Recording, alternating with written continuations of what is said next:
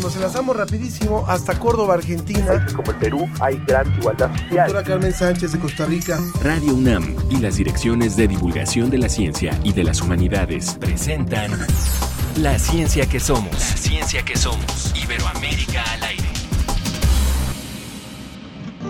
Nos cubrió una sombra grande. Observarla es importante. ¿Dónde vamos tan deprisa? Ya no somos los de antes. Este mundo está quebrado, hay que unirlo, acercarlo. Este eclipse es una pista que hay detrás de tanto daño. Solos dividimos, juntos despertamos. Humanidad es un nuevo nosotros. Solos delapsamos, juntos despertamos. Abrazar y respetar al agua y al de al lado. Con esta música en vivo arrancamos hoy la ciencia que somos escuchando desde Argentina a Belén Pascualini este tema musical que les presentamos hace algunas semanas y que fue hecho para tomar conciencia, tomar un poco de reflexión acerca de la pandemia. Bienvenida Belén, saludos hasta Buenos Muchas Aires. Gracias, saludos para todo México, México querido, un placer, feliz aniversario. Muchísimas gracias Belén y saludo por supuesto también a mi compañera Ana Cristina Olvera en este cuarto aniversario de la ciencia que somos. Ana. Ángel, muchas felicidades, muchas felicidades a todo el equipo de producción. Belén, muchas gracias por estar con nosotros en este cuarto aniversario, cantando esta canción de Un Nuevo Nosotros, que como bien lo dices Ángel, presentamos hace pues un mes y que nos invita a reflexionar sobre todo lo que hemos vivido durante este año pasado y año y medio, ya casi dos años de esta pandemia. Pues los invitamos, por supuesto, a celebrar con nosotros. Ustedes son la principal razón para hacer este programa y la principal razón para celebrar y para festejar que después de cuatro años nos siguen soportando por allá de aquel lado de, de la radio y nos siguen escuchando. ¿Qué le vamos a presentar hoy? Nos vamos rápidamente.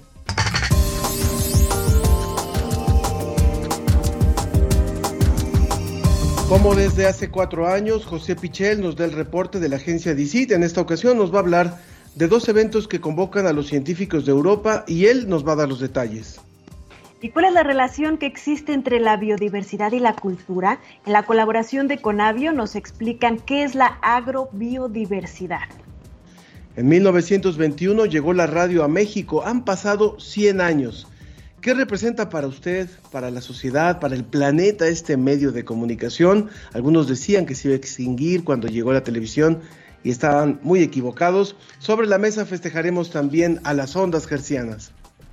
¿Y qué le ha parecido el programa en estos cuatro años? Mándenos un saludo y también comentarios, queremos leerlos como siempre, pues como todos los viernes en nuestras redes sociales. Recuerden Facebook, La Ciencia que Somos, y en Twitter, arroba Ciencia que Somos. Y como lo estaremos haciendo a lo largo de todo este programa, pues aprovechamos para mandar saludos y muchos agradecimientos a todos aquellos que nos han felicitado esta semana y mandado sus mensajes, como Ariadna Narváez, Moisés Luna, Mario Mora, Aguilar Perea, Leti, Rutilio Ruiz, hasta Colombia, a Fabiano Campo Garzón y Angie Restrepo. Muchas gracias a ellos.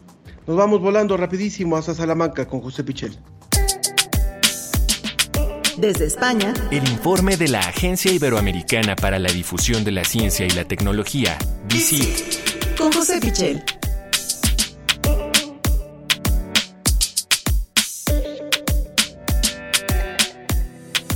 Bienvenido, como siempre, José, a este tu espacio que ya, ya lo, lo, lo, lo has más que ganado y te lo agradecemos muchísimo también, por supuesto, en esta colaboración a la agencia DICIT.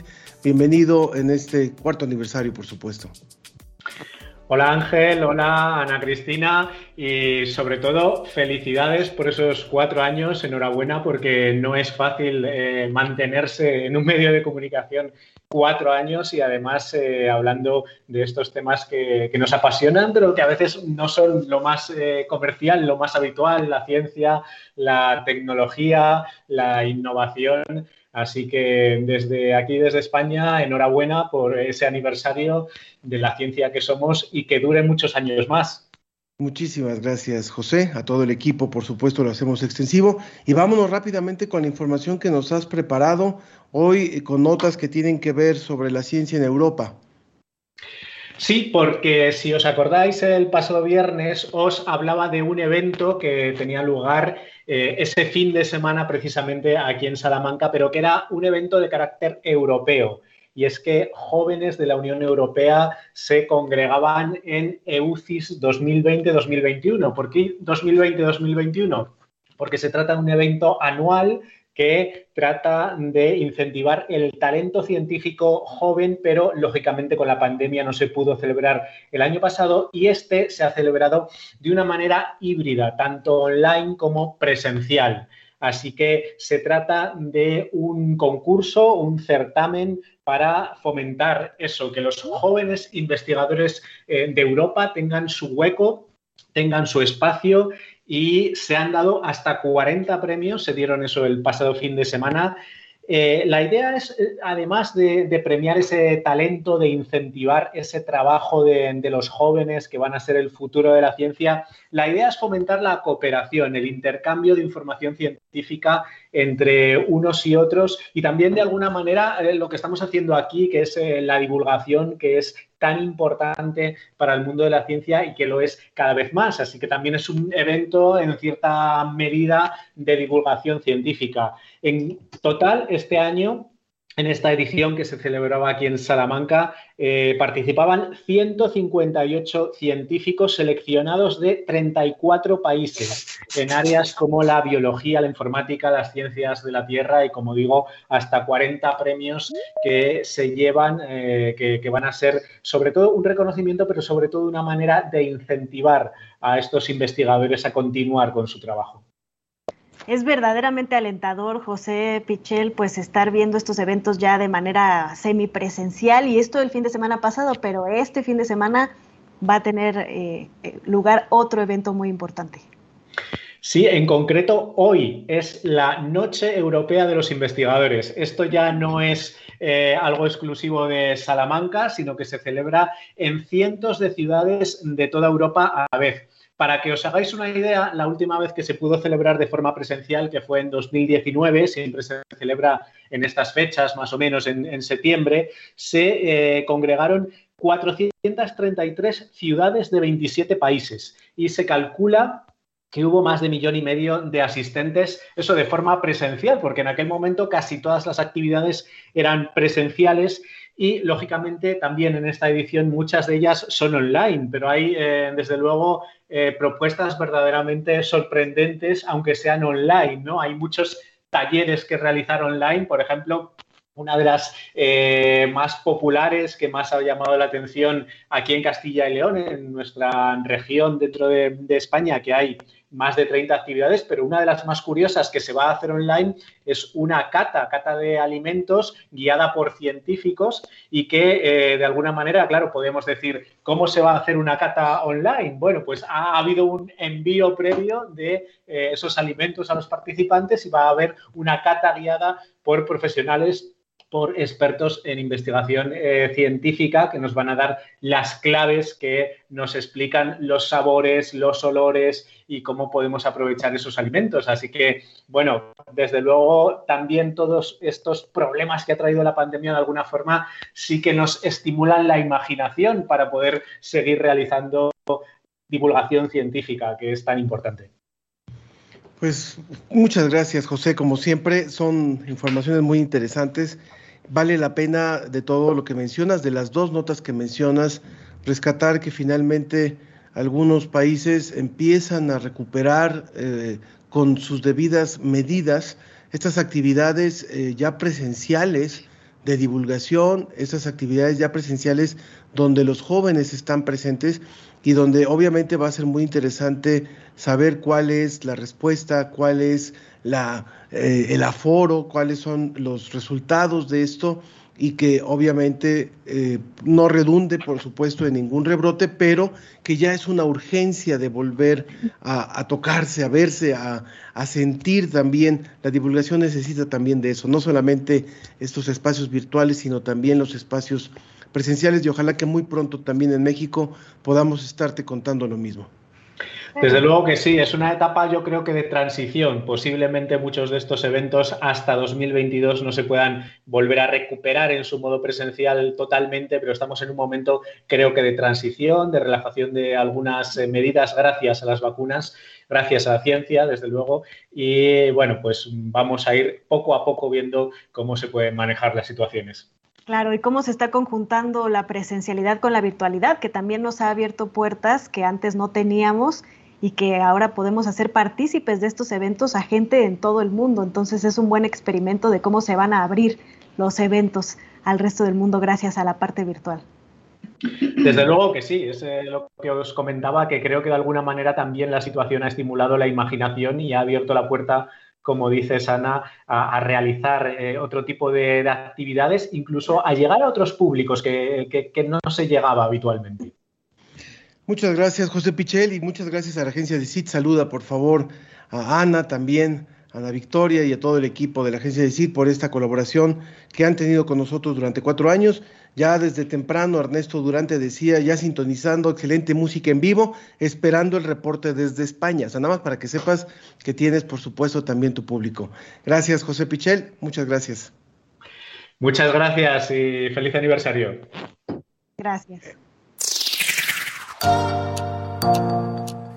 Buenos días México, saludos a Iberoamérica. Es un gran gusto para mí acompañarlos en este día en el que estamos celebrando cuatro años de transmisión continua del exitoso programa La Ciencia que Somos Iberoamérica al aire, un programa dedicado a la divulgación de las ciencias y las humanidades y que se transmite a nivel iberoamericano. El corazón de este programa está integrado por la participación de destacados científicos de la región iberoamericana que nos cuentan en sus propias palabras y en un lenguaje ameno y claro cuáles son las principales investigaciones que se están desarrollando en este momento en Iberoamérica. Asimismo, es muy importante resaltar que el programa cuenta con muchísimas colaboraciones y que se transmite en más de 52 estaciones nacionales e internacionales. Darle las gracias a todos nuestros invitados y saludar a todas las personas que han tenido la amabilidad de escucharnos a través de estos cuatro años. Gracias y felicidades a todos. Doctor César Domínguez Pérez Tejada, director de la Dirección General de Divulgación de la Ciencia de la UNAM. Soy Guadalupe Valencia García, coordinadora de humanidades de la UNAM.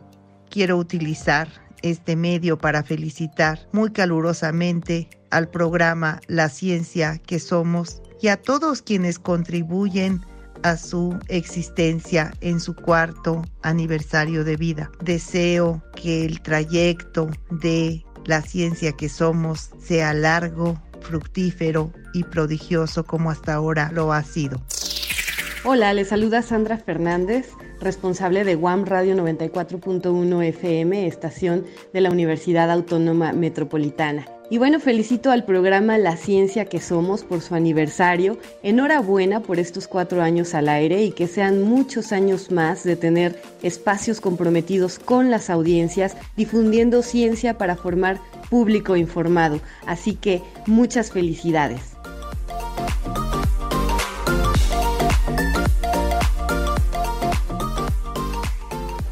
La diversidad que somos.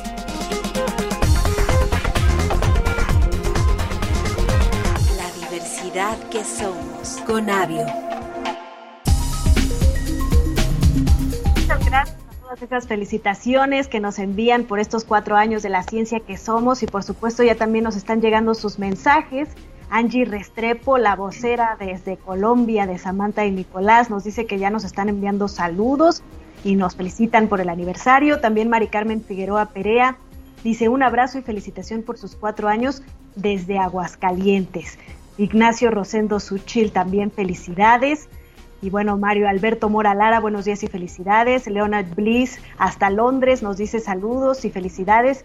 Y bueno, ya está con nosotros nuestra invitada, la bióloga Magelet Lozada Aranda, nuestra invitada de Conavio, ella eh, por la Facultad de Estudios Superiores Iztacala de la Universidad Nacional Autónoma de México, es bióloga y desde el año 2015 colabora en la coordinación de recursos biológicos y productos comunitarios de precisamente la Comisión Nacional para el Conocimiento y Uso de la Biodiversidad, la CONABIO. Ella es especialista en difusión y valoración de temas relacionados con la agrobiodiversidad. Y precisamente, bióloga, muchísimas gracias por estar con nosotros. Nos vas a platicar hoy de qué tiene que ver la diversidad cultural, todo este mosaico de culturas que se presentan, por ejemplo, en nuestros países de América Latina y la diversidad biológica. Claro que sí. Bueno, primero es un gusto estar con ustedes el día de hoy. Muchas felicidades por estos cuatro años ya de estar compartiendo conocimiento y que vengan muchísimos años más. Em, la diversidad biológica y cultural es, es esta diversidad, por un lado, que existe de plantas, animales, hongos en, en el planeta y eh, México es uno de los países más megadiversos, se llama. Pero esta diversidad también es resultado de toda esta diversidad cultural que existe, por ejemplo, en México y como bien lo mencionan, en Latinoamérica ¿no? y en muchas otras partes del mundo.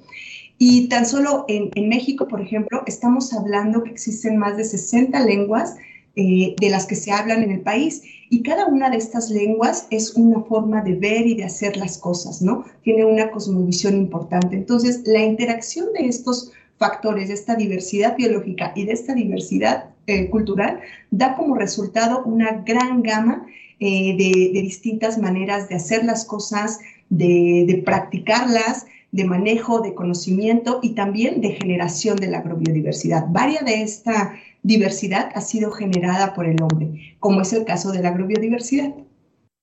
¿Hasta dónde, hasta dónde eh, nos, nos ocurre como seres humanos que habitamos este planeta que nos sentimos como ajenos a lo que es la biodiversidad, no nos sentimos parte de, y por lo mismo, pues eso tiene que ver con nuestra vinculación con el cuidado de los recursos que tenemos enfrente?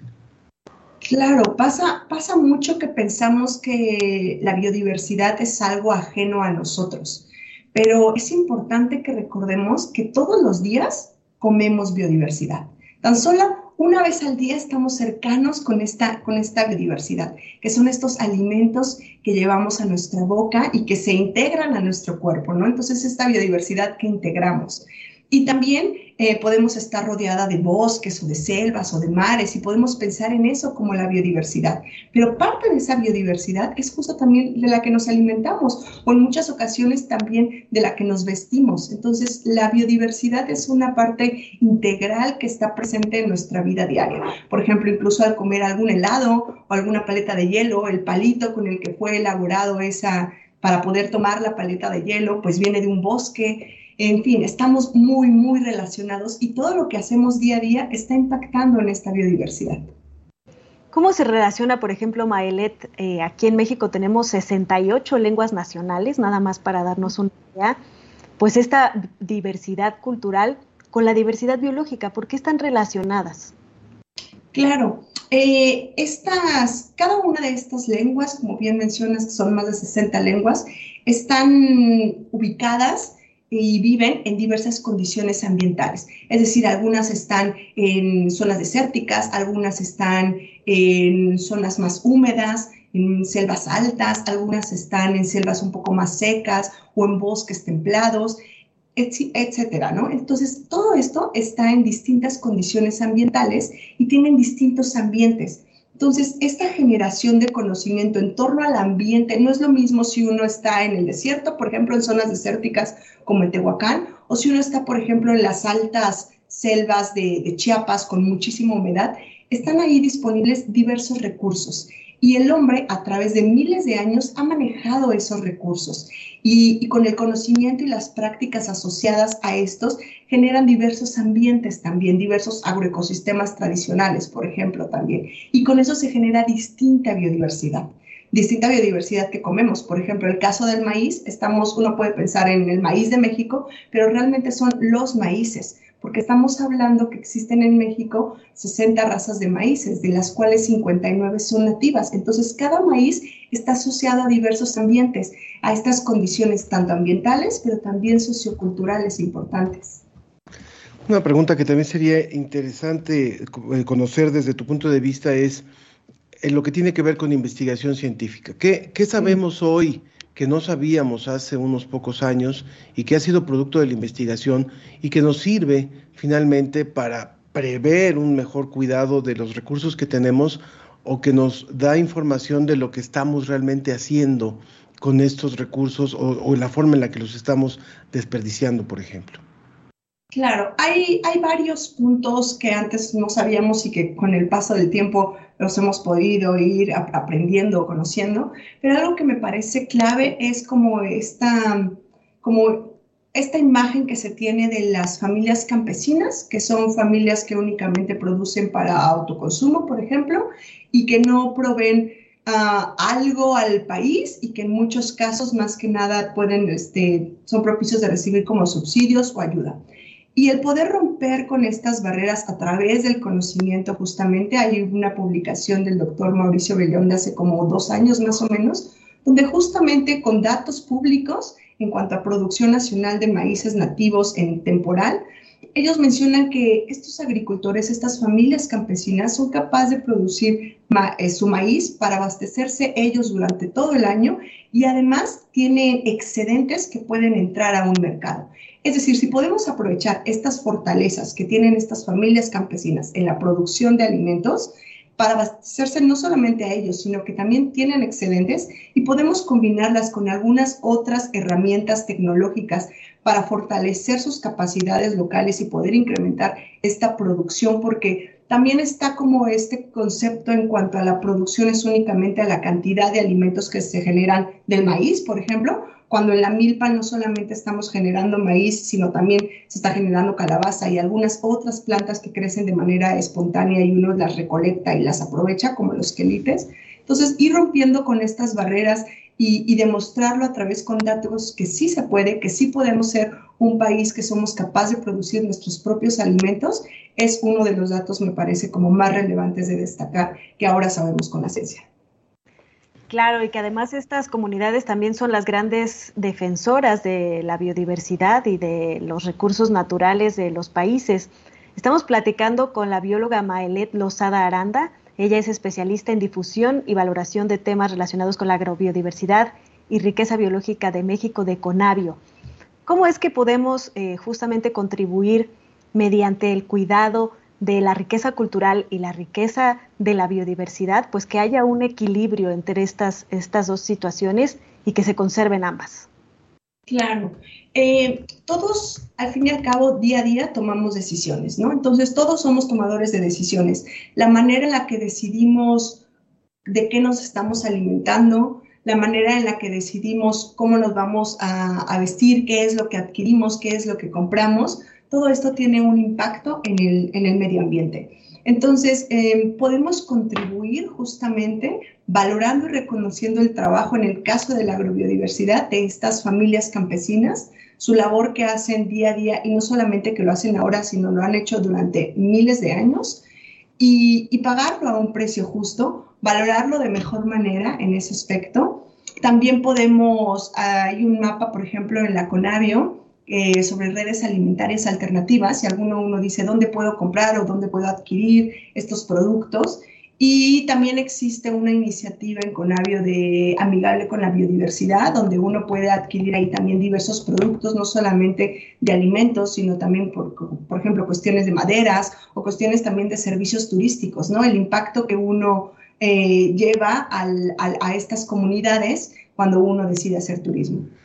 Vamos a, cerrar eh, solamente con un comentario que nos hacen desde, desde Colombia, Angie Restrepo, que escriben sus hijos Samantha y Nicolás. ¿Cómo podríamos aportar positivamente desde casa a esa agrobiodiversidad? Y Xochitl Arellano dice, perdón, pero no son lenguas, son idiomas. Favor de darle su lugar que se le retiró desde hace 500 años. Bueno, nos comenta esto. Pero sobre esto de la posible colaboración desde casa. Claro, eh, como, lo, como lo mencionaba, es importante las decisiones que nosotros tomamos al día a día, entonces poder valorar los alimentos locales es algo muy, muy importante poderlos consumir, integrarlos en nuestro día a día, en nuestros platillos, en nuestras bebidas y a lo largo del día. Es algo en lo que podemos contribuir, ¿no? Conservando y consumiendo esta diversidad local que tenemos.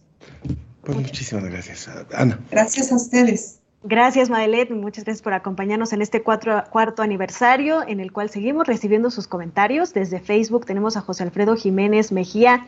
Dice, gracias a la pandemia descubrí este programa hace un año. Los escuchamos desde Tláhuac, en la Ciudad de México. Muchas felicidades. Y eh, además, Mar nos dice, enhorabuena, felicidades y agradecimientos a todos los que hacen posible este programa que ha sido de gran ayuda a la sociedad y a que la divulgación científica nos llegue a todos y no solo se quede en los científicos. También Angie Restrepo dice la mano de obra campesina es bastante desvalorizada. En Colombia este sector es el más afectado. No reciben una reciprocidad económica por su producción. Son los más atacados, pero son grandes productores. Y también eh, Jorge Morán dice felicidades por sus cuatro años. Propongo una mesa sobre la teoría del caos. Enfrentamos problemas cada vez más complejos.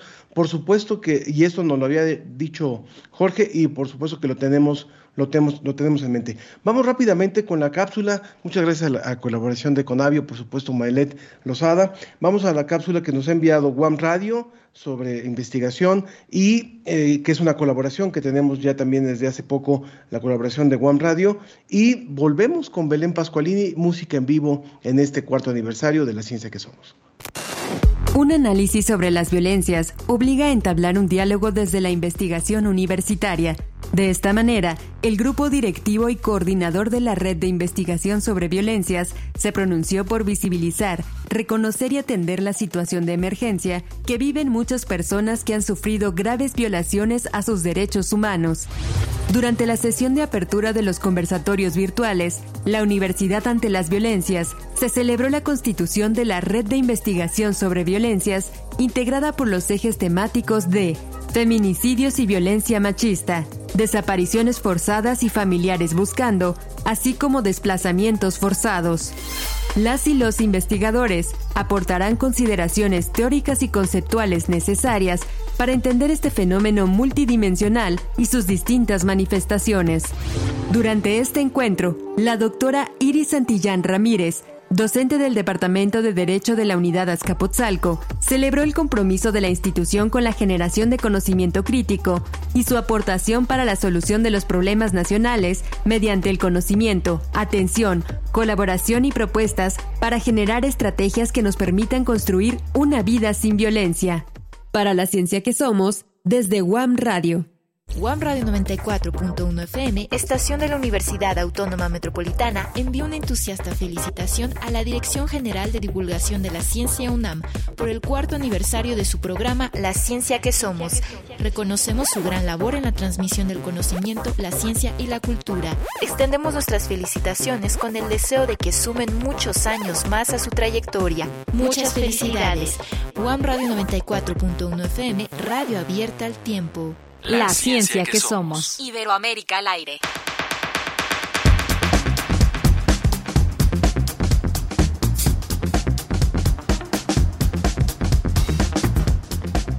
Muchas gracias, Juan Mario, por estas felicitaciones. Y ya está con nosotros de nueva cuenta Belén Pascualini. Estamos festejando este cuarto aniversario de la ciencia que somos. Vamos a escucharla un poco para después regresar con ella y que nos conteste unas breves preguntas sobre su trayectoria y sus nuevos proyectos. Belén. ¿Cómo andan? Bueno, acá estamos. Gracias. Bienvenida. Y no es, no es una casualidad que estés presentándote ahora en este programa, en un programa de ciencia. Eh, bueno, empezamos por la conversación y luego te, escuchamos nuevamente. Porque cuéntanos un poquito tu vinculación con la ciencia y un poco lo que ha sido esta, esta anécdota, esta, ese pasar de, una vivencia familiar a, llevarlo a los escenarios. Bueno, yo, eh, para quienes no me conocen, soy eh, cantautora y actriz más que nada. Eh, vengo trabajando hace mucho en el ámbito cultural argentino y de a poco cada vez más en, lo internacional. Y mi abuela, tengo dos abuelas vivas y una de ellas, Cristian Dosne Pascualini, tiene hoy 101 años. Es la primera mujer de la Academia de Medicina de, Buenos Aires, Argentina, y se dedicó a investigar la cura de la, leucemia, eh, de la leucemia de la mano de Bernardo Usay, quien después fue este, nuestro premio Nobel. Em, y en el año 2007 ella escribió una autobiografía sobre su vida como mujer y como científica que se llamó Quise lo que hice. Yo tomé ese libro y lo adapté a un unipersonal musical en el cual le rindo homenaje en vida y lo meché con canciones que toco en el piano, que compuse especialmente para la ocasión, y con eso he estado dando vueltas por distintos países desde hace ya cuatro años, entre ellos México, ahí tuve la suerte de conocer a Ángel y de hacer una función en Universum. Em, eso, es una vivencia muy personal, muy familiar. Cuando la estrené dije, bueno, esto lo hago por, por mi abuela, por rendirle homenaje a mi familia, y de repente me di cuenta que que no solo era muy simbólica la historia de ella y, de que había un montón de personas que como ella habían tenido que sortear las dificultades de tener mucha pasión por una vocación y a la vez este, hacer malabares con la vida familiar, sino que la, obra arrancó y, aterrizó en un momento del mundo donde el empoderamiento femenino estaba muy, muy, muy fuerte y en primer plano, entonces es como que sin querer eh, la, coyuntura le dio, le hizo de trampolín a la obra, ¿no? Y, pasaron cosas muy lindas y, creo que sin querer queriendo, por ese motivo es que estamos también hoy acá, celebrando con ustedes. Gracias aprovecho Para, aprovecho para decir al público que el próximo año, el próximo año, si todo va bien, tendremos nuevamente este, este musical biopersonal de Belén Pascualini en México, para que estén al pendiente, que estén al pendiente, por supuesto, se los vamos a informar aquí. Te escuchamos un poquito más para poder continuar, ¿te parece, Belén? No sé si vas a cantar algo del biomusical o vas a cantar más bien, creo que la de tuyo, ¿no? Eh, voy a cantar otra de tuyo, es uno, es un tema que, saqué hace poquito y que es el primer adelanto de un álbum que, estreno el año que el año que viene, no, la semana que viene, el viernes que viene. El álbum se llama Amar es algo serio, pero hoy les voy a tocar un pedacito de otra canción, así a modo de primicia para México, de este álbum que se está por estrenar y se llama Amar es algo serio. Esta canción se llama Esto no va.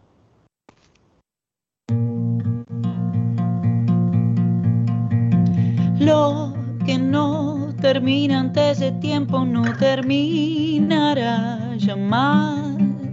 La calle está nublada, es un reflejo de mi cara. Ay, qué irónica casualidad.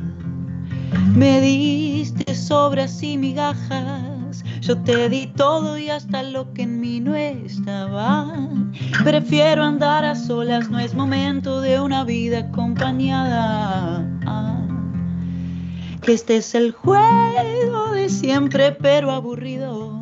La charla de siempre, pero vacía. Si estás al lado mío, pero perdido. Esto no va, esto no va. Lo triste ya no me hace gracia. Esto no va, esto no va.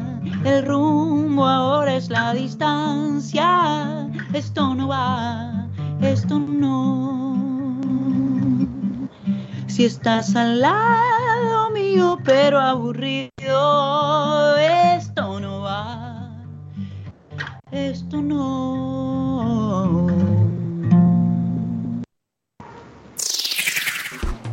Nos sumamos a la celebración del programa La Ciencia que Somos, Iberoamérica al aire, por su cuarto aniversario. Nuestro reconocimiento al equipo de la Dirección General de Divulgación de la Ciencia y Radio UNAM por este logro. Desde el Instituto Latinoamericano de la Comunicación Educativa, ILCE, deseamos que sean muchos años más. Queridos amigos y colegas de la radio de la UNAM y del proyecto La Ciencia que Somos, que cumple cuatro años al aire, bueno, desde la radio de la Universidad Nacional de Mar del Plata, yo soy Julio Macías, queremos enviarles desde la Argentina nuestro saludo y nuestra felicitación porque alcanzar cuatro años de emisión es realmente un logro muy, muy importante, difundiendo ciencia a lo largo y ancho de todo el continente americano. Muchísimas felicitaciones, un gran abrazo desde la Argentina para la ciencia que somos. La Red de Radio Universitaria de Colombia felicita al equipo de trabajo del espacio radiofónico La Ciencia que Somos, coproducción de Radio UNAM y las direcciones de divulgación de la ciencia de las humanidades en su aniversario. Gracias por compartir semanalmente un nuevo e interesante capítulo de la ciencia que somos. Los animamos a seguir informando al público iberoamericano sobre las investigaciones, los aportes de la ciencia y la experiencia de los científicos de la región. Este 25 de septiembre, Universum Museo de las Ciencias reabrirá sus puertas y lo hará con una exposición nueva desde Europa, Italia, el arte de la ciencia, la cual ofrece un viaje entre la ciencia del pasado y la del presente con perspectiva hacia el futuro. Las temáticas que aborda son medio ambiente, investigación aeroespacial, alimentación, patrimonio cultural y salud, a través de la relación entre la ciencia italiana con el arte, la belleza y la razón. La exhibición permanecerá hasta el 12 de diciembre. También puedes visitar la muestra conjunta con el Museo del Desierto llamada Tesoros, Fósiles y Minerales de México y las más recientes salas que el museo te ofrece, Océano y Hábitat. Todo el personal de Universum está preparado para recibirlos con las medidas de sanidad necesarias gracias a sus protocolos de seguridad. El Museo Universum únicamente estará abierto los fines de semana y deben adquirir previamente los boletos de acceso en la página de internet boletos.universum.unam.mx. La ciencia y sus respuestas están sobre la mesa.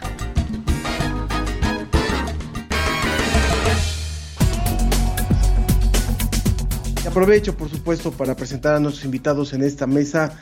Primero, al gran cómplice de la ciencia que somos, Benito Taibo, director general de Radio UNAM, periodista, escritor y poeta. Gracias, querido Benito, por estar aquí con nosotros. Es un inmenso placer, un privilegio. Eh, estuve, tentado a cantar las mañanitas, pero no lo, no lo hice para evitar que la gente apague la radio. Gracias, querido Benito. Ignacio Guerrero, director de Educación, Diversidad, Cultura eh, eh, e Internacional de Radio Televisión de España, escritor, periodista, reportero y comunicador licenciado en Ciencias de la Información por la Universidad Complutense de Madrid. Bienvenido y gracias por estar con nosotros. Perteneces a Radio Nacional de España desde 1997 y es un gusto tenerte también, Ignacio. Muchas gracias. El placer es mío. Es un honor estar aquí charlando con vosotros y sobre todo celebrando la radio, ¿no? Sea y la radio que se dedica además a la divulgación. Un placer. Muchas gracias, Ignacio. Y desde Colombia está Alberto Bedoya, él es comunicador social y periodista de la Universidad Jorge Tadeo Lozano de Colombia, ha sido docente, productor e investigador radiofónico, actualmente director del sitio de noticias web Segmento Actualidad en Colombia. Muchas gracias también, Alberto, por estar aquí con nosotros. Buen día y me da muchísimo gusto compartir con ustedes esta mesa de trabajo y también vincularme muy directamente a esa importante celebración que ustedes están llevando a cabo. Muchísimas gracias y estoy presto. Muchas gracias. Yo abriría la mesa y si me permites, Ana, obviamente con lo que decía Ignacio, ¿por qué usar la radio para divulgar el conocimiento o cómo usarla mejor para usarla para divulgar el conocimiento en estos tiempos en los que vivimos como planeta? Eh, ¿quién, ¿Quién quiere tomar la palabra para, para... Bueno, Ignacio, ya que fue el provocador, venga. Yo voy a contaros una experiencia. Mira, aquí en, España, con motivo del COVID, eh, como me imagino que en todos los países ha habido mucha desinformación, ha habido muchos debates, sobre todo cuando se inició. Yo en un momento dado, desde en ese momento yo estaba hace unos meses, en octubre, hace un año exactamente, yo estaba director de Radio Nacional de España y yo decidí organizar unas jornadas para radiofónicas, fuera de lo que era en principio la estructura de la programación, lo dábamos por el canal de noticias, Radio 5, en torno al COVID. Entonces, dediqué, dediqué cinco horas, una cada día de la semana, con 20 especialistas, los 20 mejores especialistas en España del COVID. Y los junté en cuatro cada día para que explicáramos desde el principio qué era el COVID, cómo qué, medidas había que tomar de prevención, cuáles eran las vacunas que venían. Entonces, hablo de octubre, las vacunas que venían, los medicamentos que podrían llegar, etcétera. La comunidad científica lo agradeció muchísimo, porque yo creo que fue lo primero y lo único que se ha hecho seriamente seriamente desde la radio pública, en este caso, de 20 especialistas, 5 horas dedicadas a informar seriamente y no a desinformar o a jugar con razonamientos políticos sobre lo que era el COVID. Por lo tanto, la ciencia y la radio eh, siguen estando unidas y demostrando que tienen valor. Es mi experiencia personal de una iniciativa que se dedicó, que se hizo en Radio Nacional hace un año exactamente, en octubre del 2020, y que la comunidad científica valoró enormemente positivamente. Sin duda, sin duda alguna la radio pues está jugando un papel protagónico en estos momentos de divulgación tan importante de la ciencia que nos está ayudando a salir de esta contingencia poco a poco. Pero ¿cuáles son los retos además que enfrenta la radio? Ahora tenemos nuevos formatos como el podcast, tenemos los contenidos bajo demanda en streaming. Benito, ¿tú qué opinas sobre cuáles son estos nuevos retos que se vienen para la radio? Venga, yo, yo creo que vamos acorde con los tiempos. Ah, con los tiempos de pandemia y con los tiempos tecnológicos que estamos viviendo.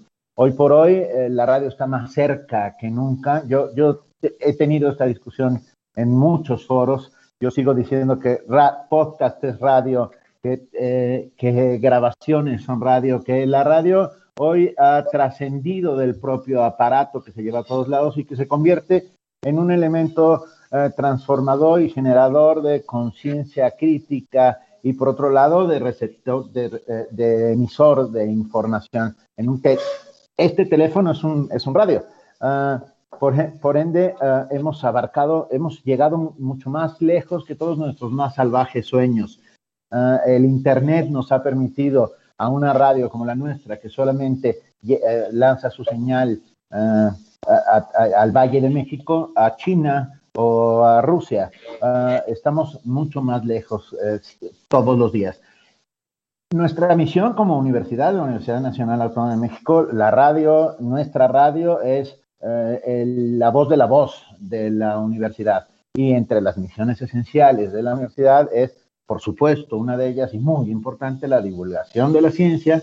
Ah, otra es eh, la, la, la difusión de la cultura y la generación de conciencia crítica. Esta amalgama de, factores que hacen que la radio se convierta en este fenómeno maravilloso que se ha vuelto un fenómeno a partir del COVID. Y eso hay que decirlo. Eh, las audiencias de radio a partir de la, de la pandemia, de este pequeño apocalipsis que hemos estado viviendo, han, han, crecido inmensamente en la radio, no así en los otros medios, en los medios convencionales. Y me quedo callado. Creo, creo que el futuro es luminoso. La radio, tantas veces han dicho, han preconizado que la radio iba a morir, que, eh, que yo estoy absolutamente convencido que es inmortal. Gracias, Benito. Justo sobre lo que decías, nos escribió Eugenio Campo, que creo que este, este texto, esto que nos escribió, vale la pena el esfuerzo de los cuatro años, pero dice, soy Eusebio Campo, los escucho en la costa del Morro en Veracruz, me gusta mucho el contenido, reprobé ciencias en la secundaria, pero ahora que estoy jubilado he vuelto a estudiar con ustedes y sacaría 10. Felicidades. Gracias, Eusebio. Bueno, escuchamos, por supuesto, a Alberto Bedoya que eh, sobre también sobre esta pregunta que estábamos planteando y sobre el futuro que le, que le ves a la radio, Alberto.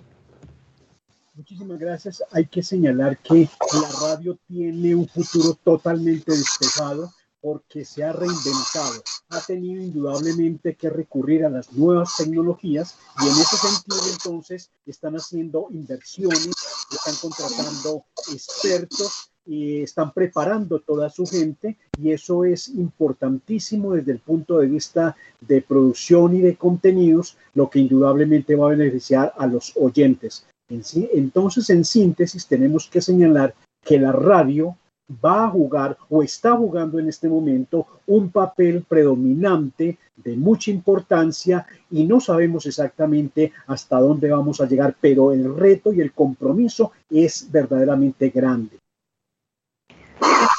Muchas gracias Alberto por este comentario. Sin duda el compromiso y el reto es grande. Aquí tenemos otro comentario de Andreas Mar que dice, también igual que otro radio escucha, por la pandemia conocí este magnífico programa y he aprendido y conocido muchas cosas gracias a ustedes. Es uno de mis programas favoritos de Radio UNAM y espero todos los viernes para poder escucharlo. Y es que tenemos esta, esta situación de que la radio se la apropia a la gente. Ignacio, ¿cómo es que se logra este fenómeno de que la radio sea un medio tan cercano a los públicos? Yo, yo os contaba un ejemplo real vivido hace un año, no experimentado hace un año, por la credibilidad. Yo creo que Benito y Esteban estarán de acuerdo, estaréis de acuerdo, es la credibilidad. Yo creo que la radio lo que ofrece es credibilidad.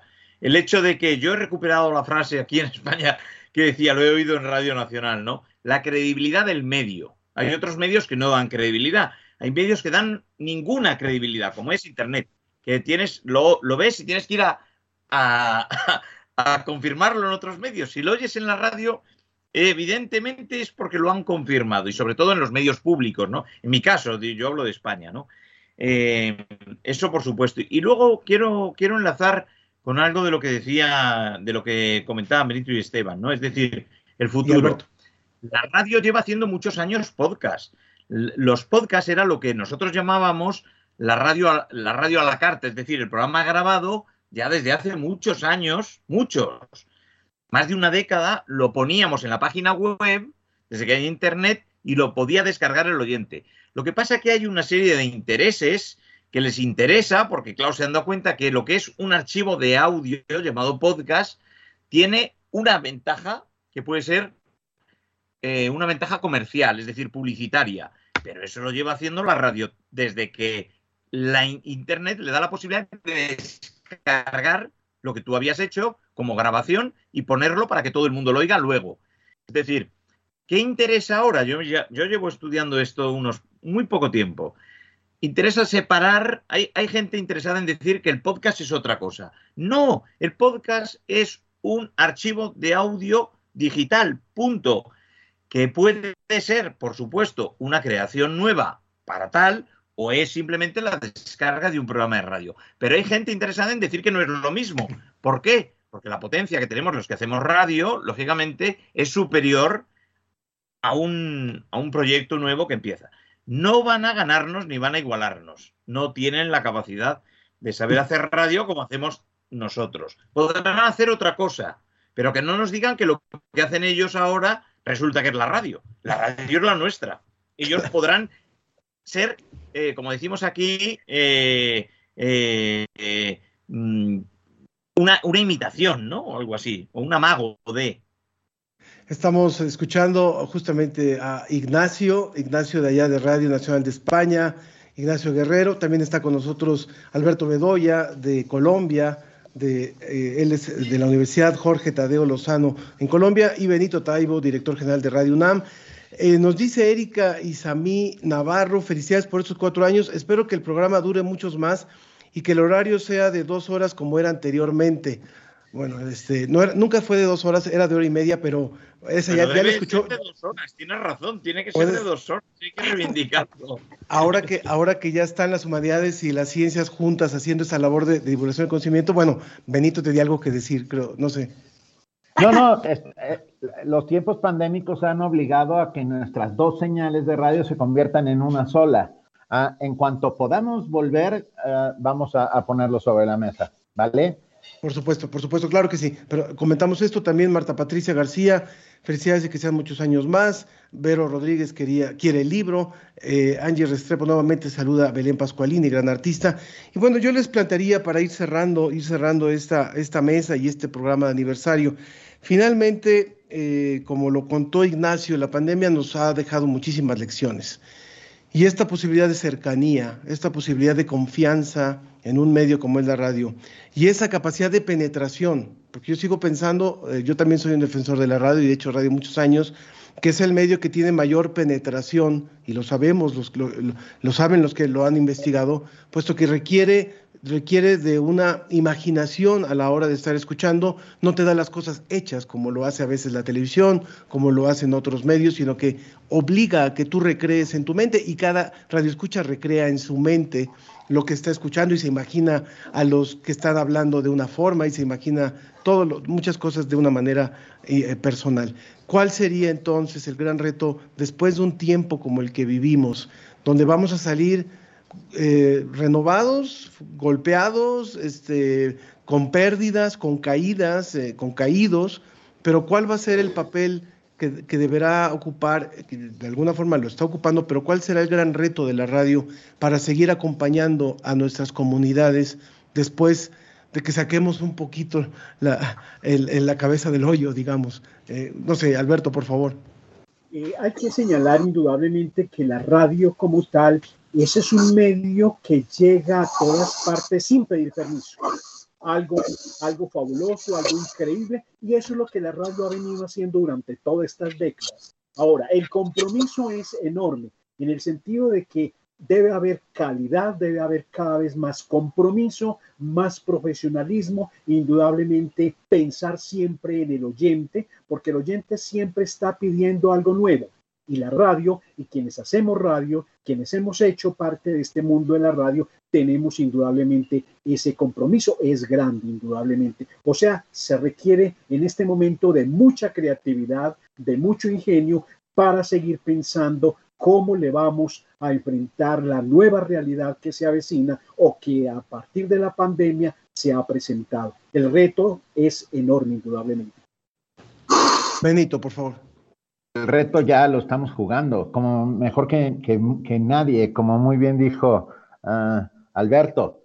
Al principio de toda la pandemia, cuando la inquietud era enorme, cuando no se sabía nada, ¿quién salió a dar la cara? Ah, salió la radio, las radios universitarias, las radios públicas, a, a, pedir una apuesta a favor de la ciencia, a decir, ojo, no estamos en el medievo, esto no es la peste negra, los científicos están ahí y, y bueno, tan es así que insistimos tanto y que, que muy pronto, menos de un año después, ya teníamos una vacuna. Esto es, este es un proceso, un progreso como nunca antes en la historia de la humanidad.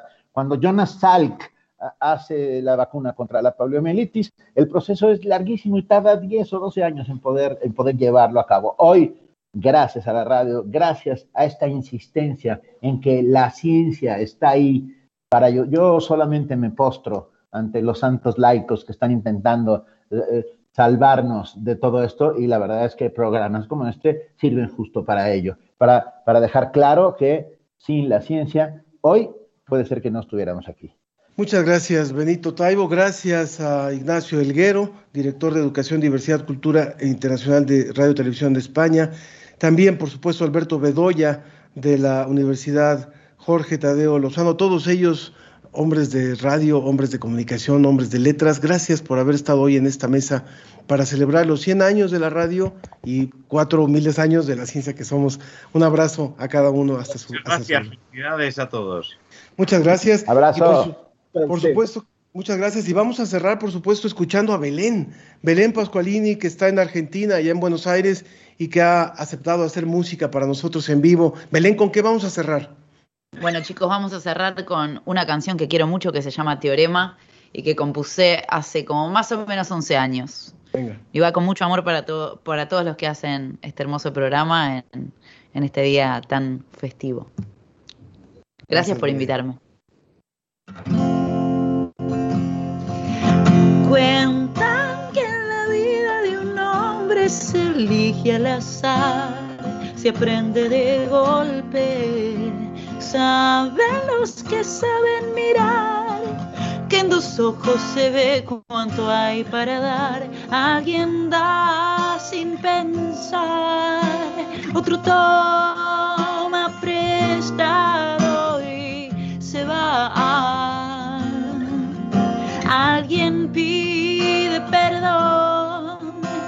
otro sin guardar tanto rencor. Hay señales diciéndome,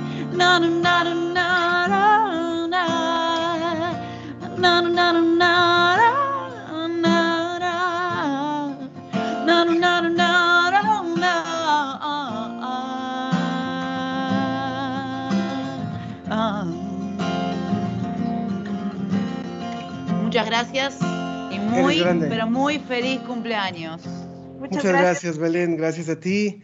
y gracias a todos los que han participado con nosotros. Felicidades, Belén. Y gracias. Les recordamos que a partir de mañana, nuevamente los fines de semana, estará abierto el Museo Universum. Así que para que aquellos que están ya con estas ansias de salir y que pueden ir al Museo Universum en Ciudad Universitaria, pueden aprovechar el fin de semana. Ana. Y es en el Centro Cultural Universitario. Muchas gracias por habernos acompañado a todos los que nos mandaron mensajes de felicitación. Los invitamos a que nos sigan acompañando cada viernes por la señal de Radio UNAM y por todas nuestras estaciones hermanas. Gracias a toda la producción de la ciencia que somos, de la Dirección General de Divulgación de las Ciencias y de las Humanidades. Hasta la próxima. Ana Cristina Olvera y Ángel Figueroa, muchas gracias.